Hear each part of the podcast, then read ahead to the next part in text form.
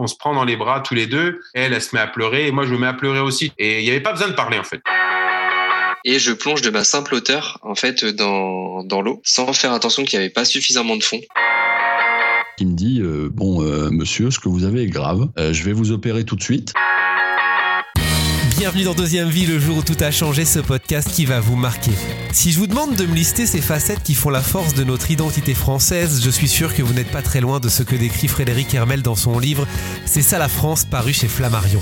La pétanque, les poésies de Victor Hugo, le bal du 14 juillet, la laïcité, le Tour de France, ou encore évidemment notre baguette.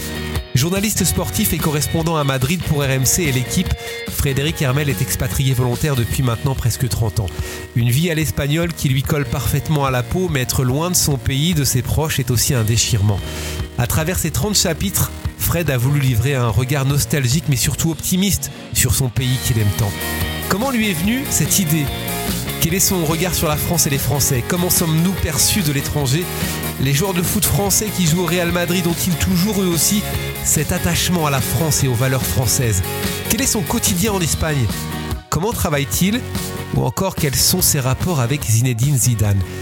C'est un entretien sans prise de tête que je vous propose de découvrir dans cet épisode bonus de Deuxième Vie.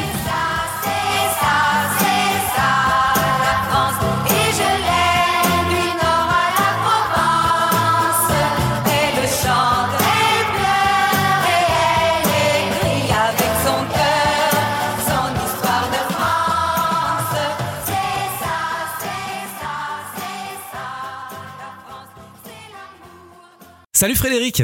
Bonjour Charlie. Je suis ravi de t'accueillir. Merci d'avoir accepté mon invitation. Tu es en pleine promo en ce moment euh, à Paris pour euh, la promo justement de, ton livre que tu as sorti récemment. C'était le 23 mars dernier hein, aux éditions Flammarion. C'est ça la France. Euh, c'est ça la France, ta vision euh, de la France, l'amour pour pour la France. On va en parler dans, dans quelques instants. Toi qui a bah, qui a quitté la France, c'est quoi il y a il y a une trentaine d'années, c'est c'est ça. T'es parti de ton nord natal, direction euh, l'Espagne, direction Madrid. avant de parler de, ton livre, est-ce que tu peux nous dire pourquoi justement t'es t'es parti du nord de la France? Bah, c'est très simple. Moi, je suis né à Arras, fait du Pas-de-Calais, je suis supporter du, Racing Club de Lens, bien entendu. Et euh, voilà, j'avais 22 ans, je venais de terminer, euh, enfin, je, venais de terminer une maîtrise d'infocom à l'époque, ça s'appelait une maîtrise, et j'avais envie de découvrir le monde, j'avais envie de bien parler l'espagnol, j'avais envie de découvrir quelque chose de nouveau, quoi. Je rêvais d'Argentine, et euh, Espagne était le, Madrid était la première étape avant de partir en Argentine, et finalement, ben, j'y suis resté, quoi. C'est ça la beauté de, la beauté de la, de la vie, de, des choses. Je suis tombé amoureux de cette ville et puis ben, ça fait 29 ans. ça a été facile de, de t'intégrer en, en, tant que jeune Français? Oui, très facile. Ouais, super facile. Madrid, euh, alors c'est pas l'Espagne en général, c'est Madrid en particulier. Parce que par exemple, s'intégrer à Barcelone ou à Séville, c'est quasiment impossible. Madrid est une ville euh, cosmopolite qui accueille tout le monde. Euh, c'était très, vraiment très, très facile. Ouais. Bon, t'es parti de, de, la France, mais la France est, a toujours été là, a toujours été présente. T'es es consultant, journaliste euh, pour différents médias. Je l'ai, je l'ai, dit en, en, présentation euh, pour, pour l'équipe, pour France Football, si je me trompe pas, pour RMC. Évidemment, les auditeurs d'RMC te, te connaissent depuis de, de nombreuses années où tu parles du, du Real Madrid. Pourquoi ce livre? C'est ça la France? En fait, tout est parti de la, du livre, de mon premier livre chez Flammarion, euh, une biographie de Zidane un peu particulière que j'ai sorti en, en, novembre 2019. Qui a bien marché d'ailleurs. Et le dernier, il a, oui, c'est un best-seller, on a vendu plus de 30 000 exemplaires, ouais. c'est un best-seller, oh, c'était un super, un super coup. Et euh, le dernier chapitre de ce livre s'appelait Tellement français, où je parlais de Zidane, le français de l'étranger. Parce que Zizou, comme moi, ça fait plus de 30 ans, euh, lui, il est parti en 96, ouais, 25 ans qu'il est parti euh, de son pays, de Marseille, de la France, et il a vécu en Italie, après en Espagne, il est toujours en Espagne, comme chacun le sait. Et, et donc, j'analysais le rapport de Zizou, le français de l'étranger, à, à la France, et je parlais de mon expérience aussi de français de l'étranger. Et mon éditeur euh, chez Flammarion, qui est aussi directeur littéraire, qui s'appelle Christophe Apsy, m'a dit ah il y a un truc à gratter autour de autour de l'exil, etc. Et puis de fil en aiguille, euh, on en est venu à, à ce livre, euh, c'est ça la France, qui est le français l'étranger que je suis, qui rappelle aux Français toutes ces petites choses qui font la France, de choses très grandes, de choses très petites. Je parle de la laïcité, mais je parle de faire des crêpes. Je parle de l'élection du, du, chef de l'État au, au suffrage universel, qui est une particularité presque exclusivement française. Dans les grands pays, en fait, euh, on n'élit pas directement le, chef de l'État. Euh, c'est un, vraiment un rapport entre le citoyen et, le, chef de l'État. Euh, je parle de ça, mais je parle aussi du pastis, de la pétanque, du RC Lens, de France 98, des plages du Nord. Enfin, voilà, c'est toutes ces petites choses qui font la France au quotidien, mais que les Français ne voient plus ou ne savent plus voir, mais que nous, Français de l'étranger, comme ça nous manque, on, les connaît bien, puis on a envie de les retrouver. Quelle vision justement ont les Espagnols de, la France? Alors c'est un rapport très particulier parce que c'est un peu de l'amour-haine, ou plutôt de l'admiration et, un petit complexe. C'est-à-dire que par exemple les Espagnols regardent tout le temps vers le. L'Espagne n'a que deux frontières, le Portugal et la France. Euh, le Portugal, c'est le petit pays que les Espagnols vont peut-être pas regarder un, un, petit, un petit peu de haut. Et les Français, ils vont toujours avoir une admiration. Qu'est-ce que fait le grand frère d'en haut? Et en même temps, parfois un petit, un petit complexe. Quoi. Donc c'est euh, euh, voilà. Mais les Français et la France en général est quand même une, une référence. Quoi. Enfin, c'est, ce qui se passe en France est vraiment très observé dans les médias espagnols. Alors ton livre est très bien structuré puisqu'on y trouve différents chapitres sur les facettes de l'identité française, de la pétanque à Victor Hugo, on passe par le bal du 14 juillet, la laïcité, le Tour de France aussi. Alors là il y a un petit tacle notamment aux, maires euh, de certaines villes françaises qui ne sont pas pour le passage du Tour de France, euh, qui euh, dénigrent un petit peu le, Tour de France. Bah, enfin le moi, je n'ai fait que, que, refléter le sentiment de l'immense majorité des Français, de tous les âges, de toutes les conditions, de toutes les religions. Le Tour de France, je dis que c'est le château de Versailles qui roule et qui se balade. C'est un monument historique et on n'a pas le droit d'attaquer le Tour de France. Et Christian Prudhomme, le directeur général du Tour, a été absolument magnifique quand, devant le maire de Grenoble, il, il a rappelé ce qu'était le Tour. Le Tour donne de la fierté à des coins, euh, des petits villages avec 40% de chômage où il se passe jamais rien et il y a le Tour qui passe. Quoi. Et ces gens-là se sentent fiers comme moi, j'ai été fier dans mon petit village du Pas-de-Calais, des plaines d'Artois, qu'on passait le tour et qu'on avait 8 ans. Quoi. Mmh. Euh, et, et, ces gens-là ont un mépris de classe, tout simplement. C'est-à-dire ces bobos, euh, ces bobos écolos euh, qui détestent tout ce qui donne du plaisir aux gens, les plaisirs gratuits, les plaisirs populaires, ils, ils détestent, puisqu'ils détestent les gens, parce qu'ils se détestent eux-mêmes. Je pense que quand on n'aime pas le Tour de France, quand on n'aime pas les choses qui font la France, c'est qu'on, quand on n'aime pas son pays, c'est qu'on se déteste soi-même. Donc ça, c'est, c'est un truc à régler en psychanalyse. Ouais, c'est. Sincèrement, hein, c'est, c'est pas un truc politique, c'est un truc psychanalytique.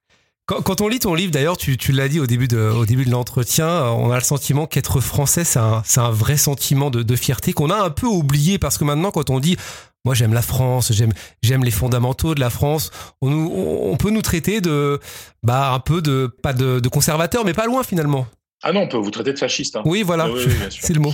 Mais euh, oui, mais parce que tout simplement, euh, euh, moi qui, qui viens de la gauche, euh, la gauche a, abandonné la nation et l'idée de nation qui est au départ une, idée de gauche à l'extrême droite, a abandonné le drapeau qui est quand même le drapeau de la République, le, drapeau de la Révolution à, l'extrême droite.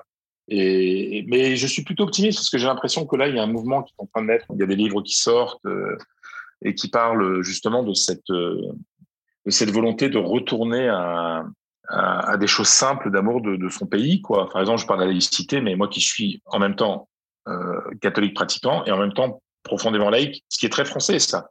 Euh, on ne peut pas opposer, la laïcité à la religion. Donc justement, la, la, la laïcité à la française, c'est l'organisation de la, de la, religion et de laisser la religion à sa place, c'est-à-dire dans l'intime. Et pour le public, bah, il n'y a pas d'influence de religieux. Et moi qui suis très croyant, je, je, je défends cela. Quoi. Mais c'est un concept très difficile à expliquer aux étrangers.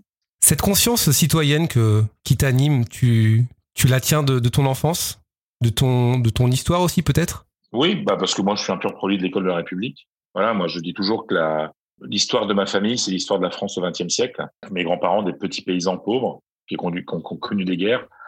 Euh, mes parents, euh, des petits employés. Mon père meurt quand j'ai 13 ans. Moi, je suis boursier. Euh, j'ai toujours eu des aides pour pouvoir faire mes études. J'étais en résidence universitaire voilà, j'ai toujours euh, bénéficié du soutien de la République. Donc, euh, moi, je crois au, mérite républicain qui m'a construit. Donc, euh, c'est cet amour de la France. C'est déjà dans ma famille, on aime la France, mais sans être ostentatoire à ce niveau-là mais c'est surtout l'école de la République qui m'a forgé comme citoyen, quoi, et à qui je dois tout. Quoi. Donc, euh, cet amour de la France vient surtout de l'école. Ouais. Et peut-être que le, le, fait aussi d'être parti de la France euh, il y, a, il y a de nombreuses années, ça a renforcé encore cette fierté d'être d'être français, parce qu'on a une vision un peu, oui, bien sûr. un peu externe. Oui, bien sûr, bien sûr, bien sûr, bien sûr. Bah, euh, en fait, quand, on, quand, quand, quelque chose vous manque, vous, vous l'appréciez plus. Qu'est-ce qui te manque? Donc, euh, oh, il me manque plein de choses. Mais pour pour être pour être pas trop sérieux et pas trop grave, je vais dire euh, le pain, parce que c'est le truc qui est partagé par tous les Français. Et c'est d'ailleurs le, le, le, premier chapitre de mon livre, la baguette, le pain. à la française. Moi, je vis dans un pays où on mange très bien, mais où le pain est dégueulasse. Quoi. Donc, mais n'importe quel Français, il y a, tu vois, il y a actuellement 2,5 millions de Français qui vivent à l'étranger. Et si on calcule tous les 100 000, les centaines de milliers, voire des millions de Français qui ont, qui ont vécu à l'étranger, par exemple qui ont fait Erasmus pendant 9 mois, bah, la première chose qu'ils vous diront, c'est qu'au bout de trois semaines, la première chose qui va remonter de la France, c'est, c'est le pain. C'est le pain, ouais. Mais, mais, mais, mais au-delà de ça, ça peut paraître anecdotique, mais ça l'est pas, parce que c'est le pain de chaque jour quand même. Bien on sûr. mange du pain tous les jours. Et mais c'est ce que ça représente sur la de la culture rurale de la France. Ouais. Nous sommes un- une grande agriculture. Et puis puis on a les paysans pour ça. Ouais. C'est-à-dire que la France, est, et c'est d'ailleurs l'un des autres chapitres de mon livre qui s'appelle Les paysans. La France, c'est l'un des rares pays au monde qui soit autosuffisant au niveau alimentaire. Du jour au lendemain, vous fermez les frontières pendant 10 ans, par exemple, il n'y a plus rien qui passe. Bah, la France euh, se nourrit elle-même. Mm. Je dis dans le livre, Marianne donne, donne toujours le sein à ses enfants.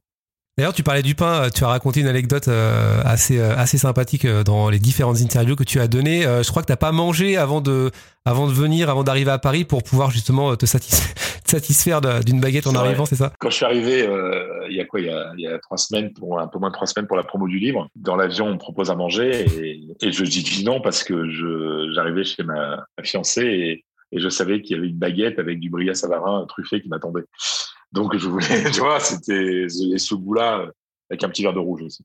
Donc euh, je voulais Important. pas me remplir pour avoir vraiment bien faim en arrivant à l'avion. Tu évoques aussi un moment particulier dans ton livre, un moment qui a choqué beaucoup de Français et qui t'a choqué, Notre-Dame de Paris en feu. Les images ont fait le tour du monde entier. Comment tu l'as appris, toi qui étais en Espagne? Alors ça, c'est un, un truc dingue, c'est que, et pour montrer que la France est un pays important dans le monde entier. C'est-à-dire que j'étais en train de faire mes courses au supermarché à Madrid. C'était un jeudi, je me souviens bien. Et, et là, je, je reçois un SMS d'un très grand journaliste qui s'appelle Alfredo Relagno, qui est le plus grand journaliste de sport en Espagne, Ouais. qui a été le directeur du, du journal AS, qui éditorialise de AS. C'est lui qui a inventé la pay-per-view en Espagne. C'est vraiment euh, le top du top du top, quoi. Et il m'envoie un message. Il est francophone et francophile. Il m'envoie un message et il me dit, euh, ah, je, tout mon soutien, c'est un, c'est un désastre pour le pour l'Occident et tout. Et Toi, t'as pensé à un attentat je- je- il- il- J'ai pensé, à, Ouais. bien sûr, j'ai pensé à un attentat. Et vraiment, c'était euh, dur. Et je me dis, qu'est-ce qui se passe? Et, et je, je m'apprêtais à regarder Twitter pour voir ce que c'était. Et ma soeur m'appelle, elle me dit, mon frère, t'as vu? T'as vu Notre-Dame? J'ai quoi, un attentat Elle me dit, non, Notre-Dame est en feu. La flèche va tomber. Quoi. Mm. Et, et là, je me précipite à la maison, je mets, je mets la télé, la télé euh, et là, je passe toute la soirée à avoir peur. Quoi.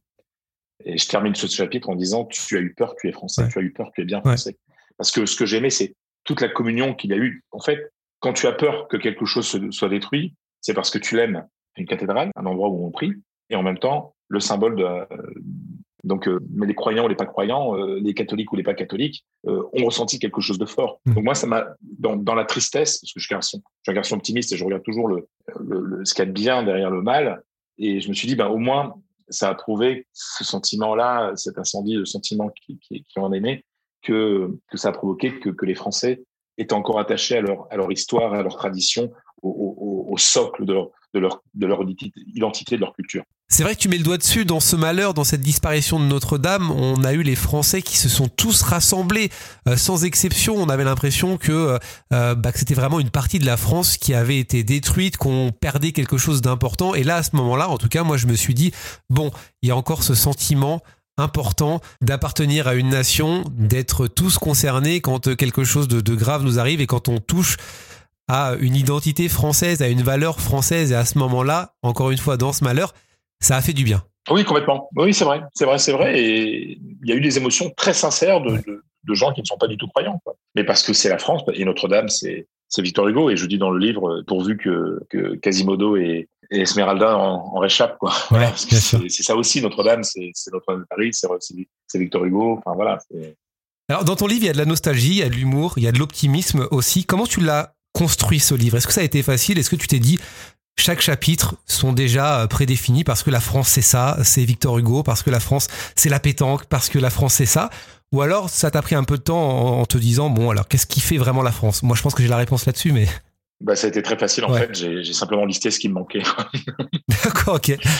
c'est voilà, ça c'est. Et il y a d'autres chapitres qui sont restés dans le dans l'encrier et qui sortiront peut-être si, si ce livre a du succès et, et s'il y a un top 2. euh, Et c'est amusant parce que les premiers lecteurs, qui, bon, le, le succès et le- les premiers retours sont excellents. J'ai même reçu un message de Stéphane Bern pour dire Ah oui, bah oui, important.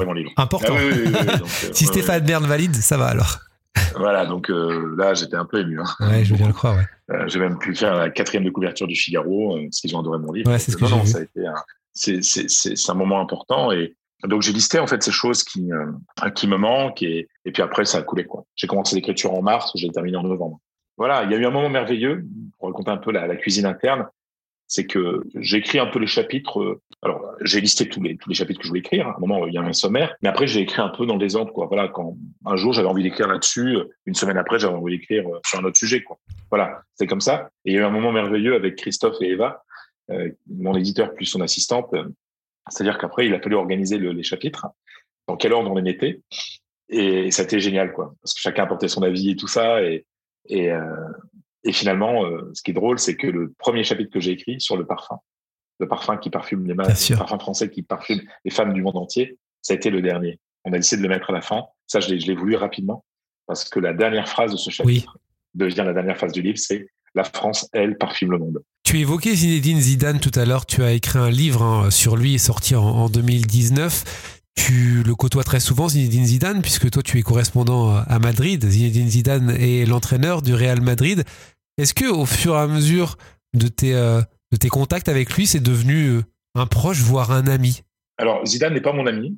Euh, je- nous avons une distance journalistique Ouais. nécessaire. C'est-à-dire que lui, il est l'entraîneur du Real. Moi, je suis correspondant des médias. On sent qu'il y a un lien un peu particulier quand même entre vous deux. Il y a un lien particulier. Moi, je, mais, en moi, je suis correspondant des médias sportifs les plus importants de France.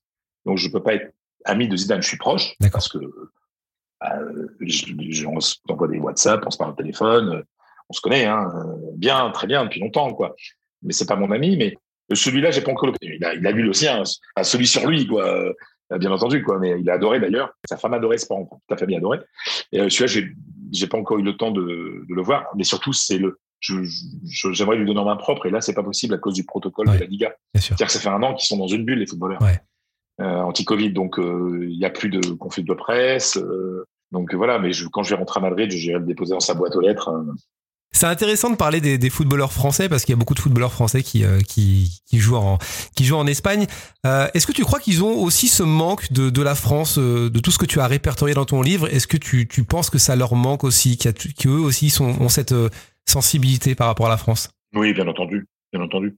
Je vais donner un exemple qui pourra surprendre certaines personnes qui pensent que Karim Benzema n'est pas français, enfin, ne sont pas français. C'est que Karim Benzema, sa fille, il a deux enfants, mais sa petite fille qui est déjà à l'école, sa grande fille, Ouais. qui est en maternelle, euh, elle est dans une école française publique à Madrid, alors qu'il y a- il y a plein de, de super écoles euh, euh, pour les gens riches, des super écoles américaines, etc. Et il a mis sa fille, mais là, dans une école française. Et puis je lui dis, mais pourquoi? Il me dit, c'est important pour moi qu'elle connaisse sa culture. Puis quand je la vois sortir de l'école, je me revois moi à l'école, à Bron. Donc voilà, bien sûr, bien sûr. Les footballeurs restent des, ils sont des humains, des humains comme les autres. hein. ouais, Mais c'est bien de, euh, de partager ce, ouais. de partager ça parce qu'on le sait pas forcément. On tape souvent sur Karim Benzema euh, à tort, à mon avis, euh, sur euh, son, son côté. euh, la France, c'est pas vraiment mon pays. Il y a eu souvent ces, ces réactions réappropriées par un certain parti politique. Donc c'est bien, je trouve, de, de mettre ça. De mettre ça en avant. C'est bien aussi de, de se rappeler que en France, on a de la chance parce que j'ai lu une interview encore en, en me renseignant sur, sur tout ce que tu, tout ce dont tu parlais dans, pour ton livre. Euh, avant d'arriver en France, tu as fait un test PCR en Espagne et le test PCR en Espagne, et ça j'ai halluciné, est payant. Hum, 120 euros, C'est euh, le moins cher. J'en ai trouvé à 120, mais ça va à 150, 145, 175 même. Ouais, et pourtant, les Espagnols paient la Sécu. euh, voilà. moi, j'ai une assurance privée en Espagne qui me coûte 82 euros par mois. Ah oui. Et, et c'est pas, c'est pas pris en charge. Ah non, non, PCR, non. Ah ouais. Donc en Espagne, on- voilà, et en France, c'est gratuit. Ben oui, parce que, parce que la France, c'est un pays qui protège énormément ses citoyens. Donc, euh, donc en Espagne, euh, vous pouvez faire un PCR, mais uniquement euh, en cas de symptômes, et vous appelez un médecin, le médecin officiel, nain, qui va vous dire oui, faites-le ou pas. Et finalement, si les symptômes sont pas trop importants, ben, vous faites même pas de PCR, on vous demande de rester chez vous, quoi. Alors qu'en France, on teste beaucoup, quoi. Voilà. Ouais. Non mais on a de la non, chance, on c'est- sait pas ah forcément, oui, c'est vrai. Ben, ben non, mais c'est ça. Et le livre, il est là pour ça aussi, pour rappeler aux Français que c'est merveilleux d'être français et que les Français s'en rendent pas compte. C'est vrai qu'il fait du bien, hein, ton livre, c'est pas pour, pour te flatter parce que, parce que t'es là, mais voilà, on a besoin. tu peux, non, tu peux me flatter. Hein. Bon, et maintenant, mon bon Blas, flattez-moi, comme disait M. Dessin. Ouais, c'est vrai. Yves Montand dans La folie des grandeurs. C'est vrai, c'est vrai. Euh, non, mais c'est vrai, dans, dans cette période voilà, où on est un peu dans le chacun pour soi, où on, on se bah, il y a le Covid qui est là, on, se dit, euh, le gouvernement fait ça, euh, on n'aurait pas dû faire ça. Bon, voilà, en France on fait ça, on est en retard sur les vaccins, machin. Voilà, je pense que ça fait du bien aussi de se dire qu'en France on a quand même des, des choses qui, qui euh, peuvent être mis à l'international. On a quand même ces, ces, valeurs qui sont importantes. Donc ça, c'était important de important de le dire. Donc merci pour merci pour, pour, pour ton livre. Est-ce que tu peux nous préciser aussi ton ton quotidien pour les, les gens qui vont peut-être te découvrir euh, aujourd'hui? Comment ça se passe euh, à Madrid pour toi? Une journée type? Bah, une journée type. Alors, je vais donner une journée type hors Covid parce que voilà, parce que là, on va plus au stade, on va plus aux conférences de presse. Mais euh, déjà, c'est deux conférences de presse par semaine. Donc, je vais bien sûr à toutes les conférences de presse de, de, de Zizou où j'ai pu négocier avec le Real d'avoir deux questions en français pour que Zizou puisse nous répondre en français. Donc, ça a été tout. Il a fallu se battre, mais bon, j'ai profité de, de ma bonne relation avec le Real et de, de, près de près de 30 ans là-bas pour pour l'obtenir.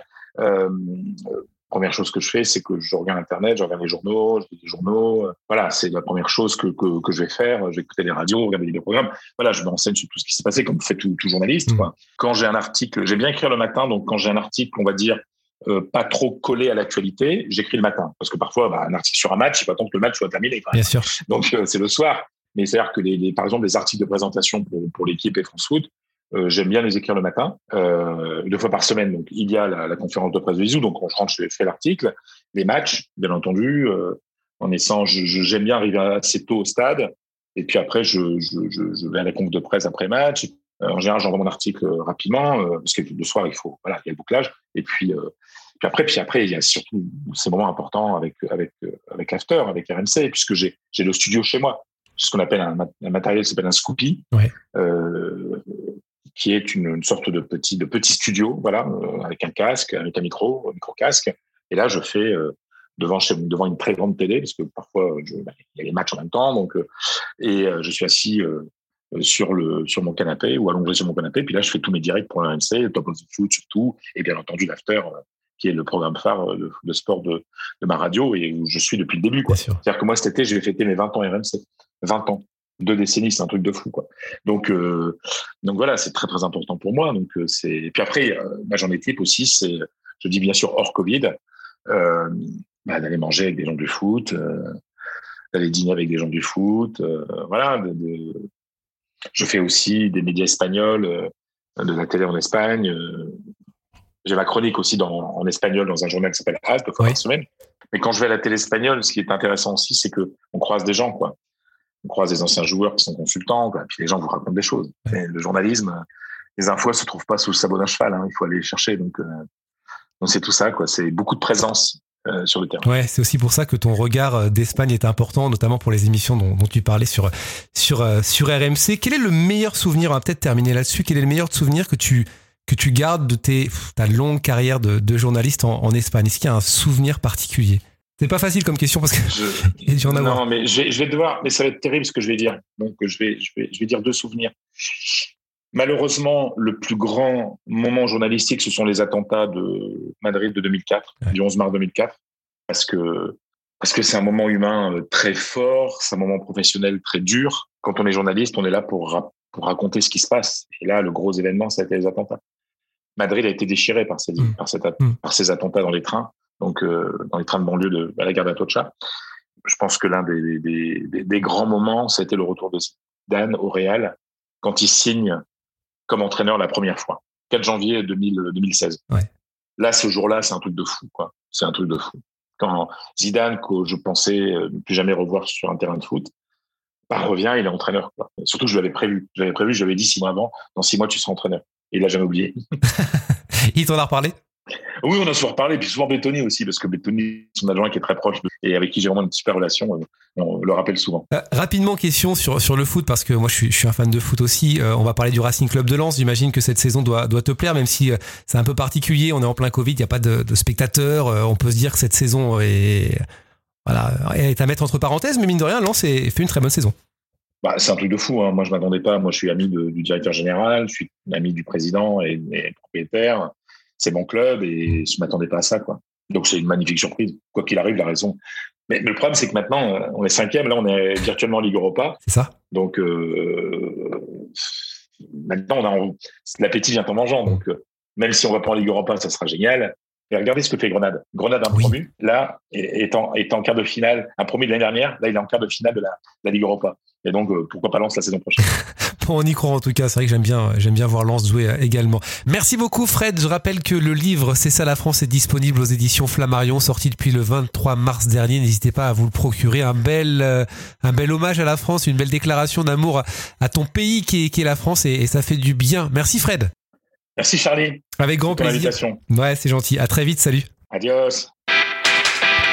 Et merci à vous évidemment d'avoir suivi ce nouvel épisode. Vous êtes euh, nombreux chaque semaine, je le dis hein, à chaque fois, mais ça fait plaisir. Merci à Fred de m'avoir accordé du temps. Si vous voulez euh, nous rejoindre sur Instagram, podcast Deuxième Vie, venez, on est de plus en plus nombreux également.